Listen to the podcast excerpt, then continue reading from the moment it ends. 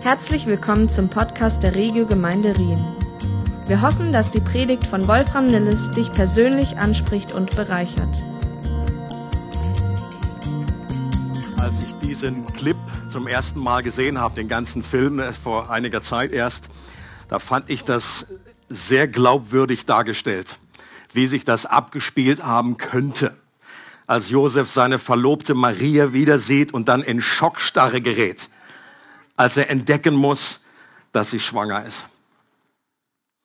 Die Bibel beschreibt Josefs Reaktion in Matthäus und wird meist so übersetzt. Noch während er, das ist Josef, nachdachte, erschien ihm im Traum ein Engel Gottes und sagte, Punkt, Punkt, Punkt. Man kann an der Stelle das Wort für Nachdenken auch anders übersetzen. Und zwar, er war wütend oder er wurde wütend, was aus meiner Sicht wahrscheinlicher ist. Josef hat da nicht unberührt überlegt, so beim Rechenschieber, hm, mal sehen, ob das wohl so sein kann, sondern Josef hat gekocht, der war stinkesauer. Der wollte wissen, welcher Kerl sich an seine Verlobte rangemacht hat. Der fühlte sich nicht nur betrogen, sondern auch noch gedemütigt, so eine bekloppte Ausrede zu hören. Und ich fand das sehr gut dargestellt.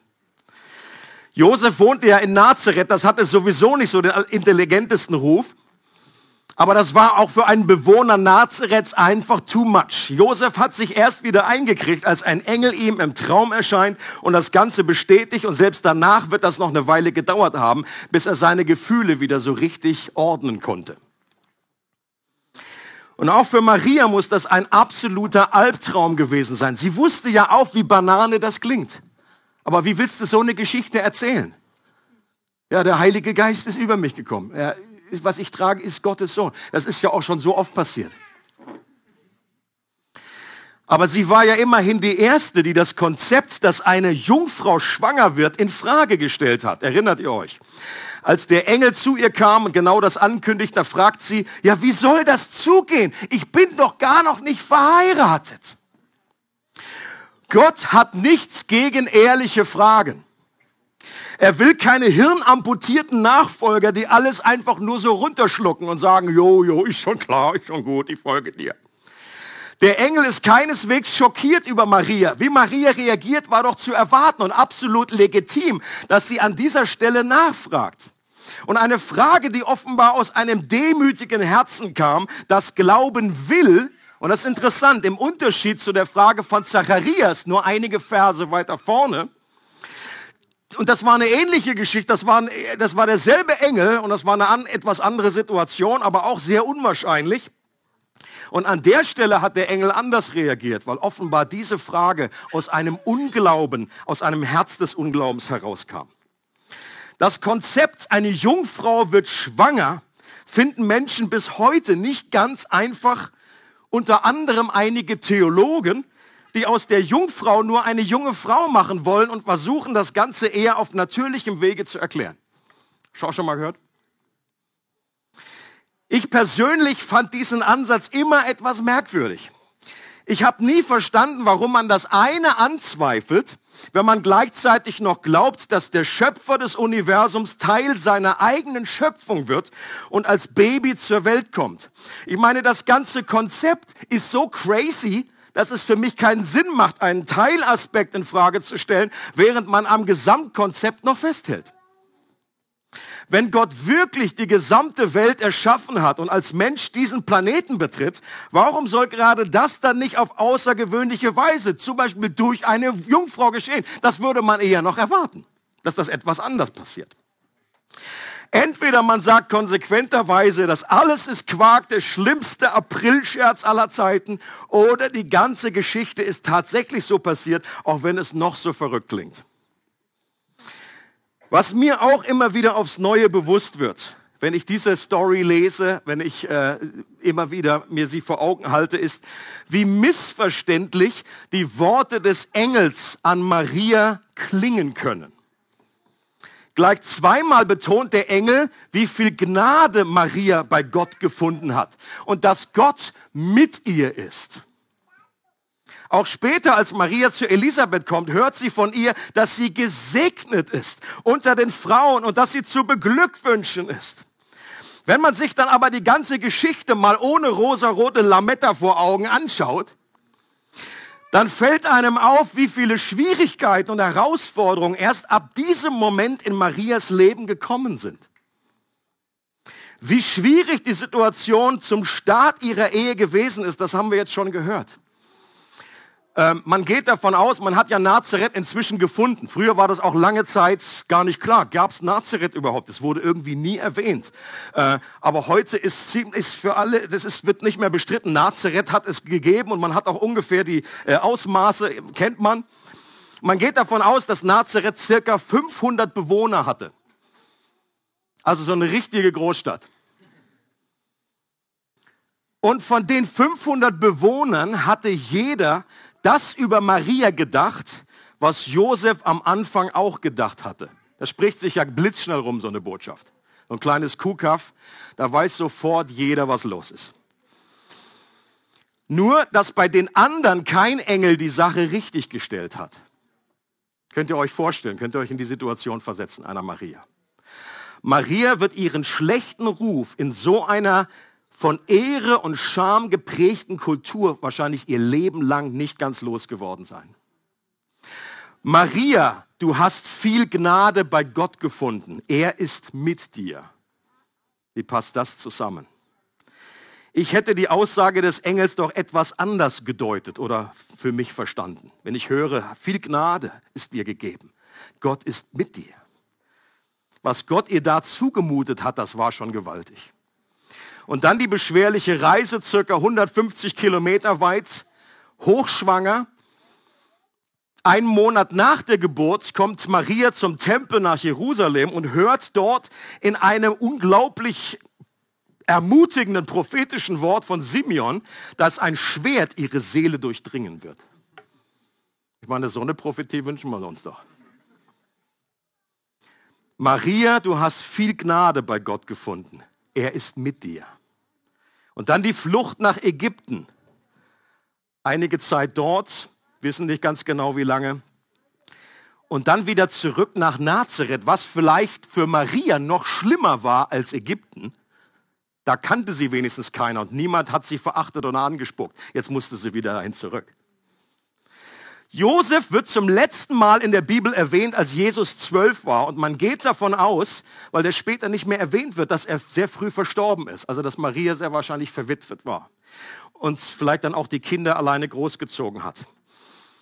Und dann musste Maria am Fuß eines römischen Kreuzes miterleben, wie ihr eigener Sohn, der ihr von einem Engel angekündigt wurde, auf elende Weise stirbt.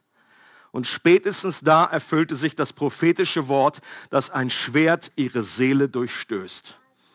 Maria, du hast viel Gnade bei Gott gefunden. Er ist mit dir.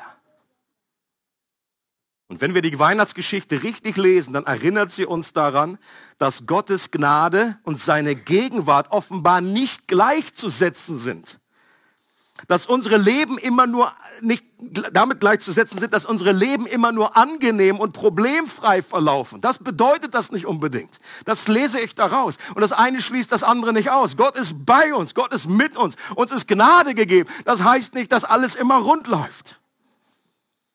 Und trotzdem bin ich der Überzeugung, dass wenn wir Maria jetzt hier live interviewen könnten, also wir haben sie ja unter uns, das haben wir ja gesehen und wenn wir sie, äh, Maja Maria, jetzt äh, fragen würden, dann würde sie sagen, dass alles sowas von wert war.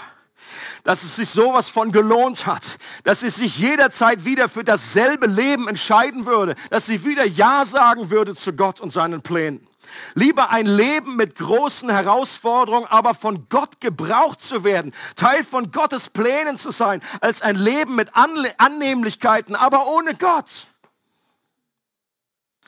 Maria war im wahrsten Sinne hautnah dabei, als sich das größte Wunder der Geschichte in ihr und vor ihren Augen entfaltet hat. Gott wird Mensch. Und ich glaube, diese Erfahrung hätte sie für keinen Schatz dieser Welt eingetauscht. Ihre Freude nach der Auferstehung wird unvergleichlich gewesen sein und hat jeden Schmerz und jede Trauer hundertfach aufgewogen. Wir evangelischen Christen haben ja manchmal etwas Mühe mit Maria. weil wir sie bloß nicht so sehr auf den Sockel stellen wollen, was dann manchmal zu einer anderen Einseitigkeit führt, als wäre Maria nur gewöhnlich. Ich bin überzeugt, dass Jesus im Himmel eine besondere Beziehung zu Maria hat. Das war seine Mutter. Also wenn Jesus mich sieht, ich hoffe, er freut sich über mich. Aber natürlich habe ich eine andere Beziehung als Jesus, eine irdische Mutter die ihn zur Welt gebracht hat. Und sie hatte tatsächlich viel Gnade gefunden und Gott war mit ihr. Gott hat eben nur eine andere Perspektive auf unser Leben, als wir das oft haben. Er hat eine ewige Perspektive. Er sieht die Dinge, wie sie sich in Ewigkeit entwickeln. C.S. Lewis, der eine dramatische Wandlung von einem überzeugten Atheist zu einem überzeugten Christen durchgemacht hat, drückt es folgendermaßen aus. Er sagt, ich habe mich nicht der Religion zugewandt, um glücklich zu werden. Mir war immer klar, dass dafür auch eine Flasche Portwein ausreicht. Wenn Sie nach einer Religion Ausschau halten, mit der Sie sich richtig wohlfühlen, rate ich Ihnen vom Christentum entschieden ab. Die zentrale Frage bei der Weihnachtsgeschichte, wie auch beim gesamten christlichen Glauben, ist nicht, was bringt mir das? Oder andere sagen, ja, das hilft dir vielleicht. Sondern die zentrale Frage ist, ist es wahr? Ist es wahr? Der berühmte amerikanische Showmaster Larry King wurde mal gefragt, wenn Sie eine einzige Person aus der Weltgeschichte für ein Interview aufsuchen könnten, wen würden Sie wählen? Er antwortete ohne Umschweife Jesus Christus. Ich würde ihn gern die Frage stellen, ob er wirklich von einer Jungfrau geboren wurde.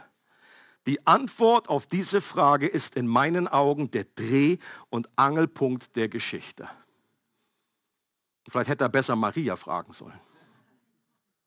Und ich glaube, dass er recht hat. Die Antwort auf diese Frage verändert nämlich alles.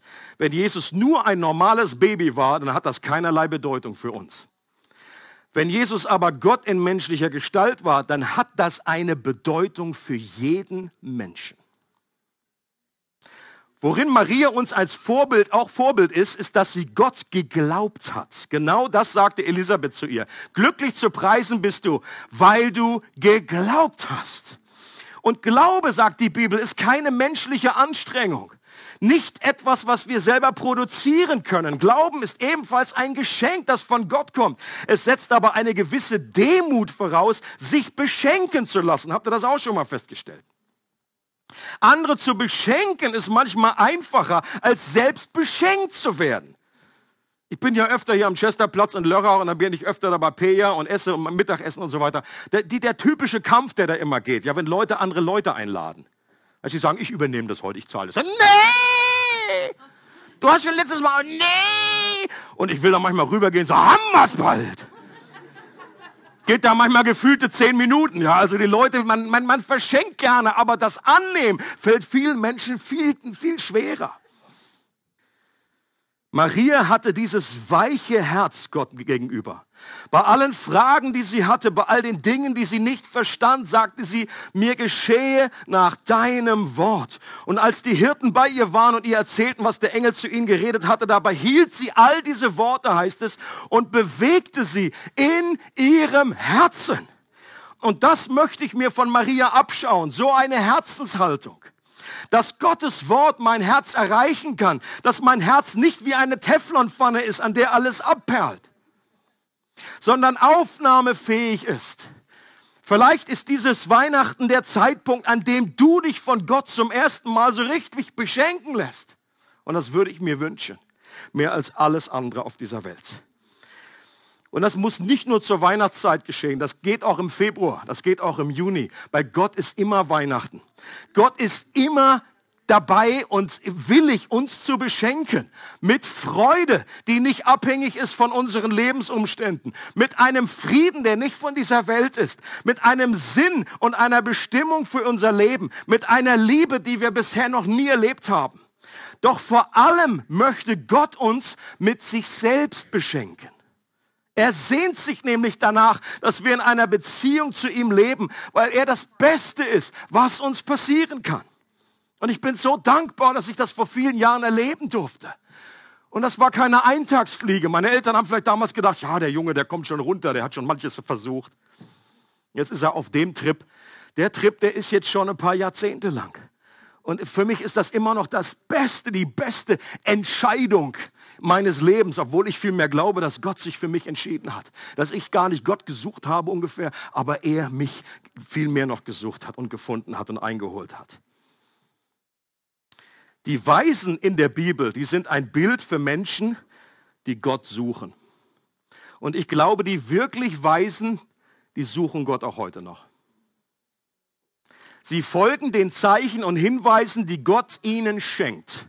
Und ich glaube, überall können wir Zeichen und Hinweise auf Gottes Güte erleben in der ganzen Welt. Bis wir ihn gefunden haben und vor ihm anbetend niederknien und unser Leben ihm schenken. Und ich wünsche uns und ich wünsche euch, dass ihr viele Geschenke bekommt, die auf eurer Wunschliste stehen. Vor allen Dingen die Kids natürlich.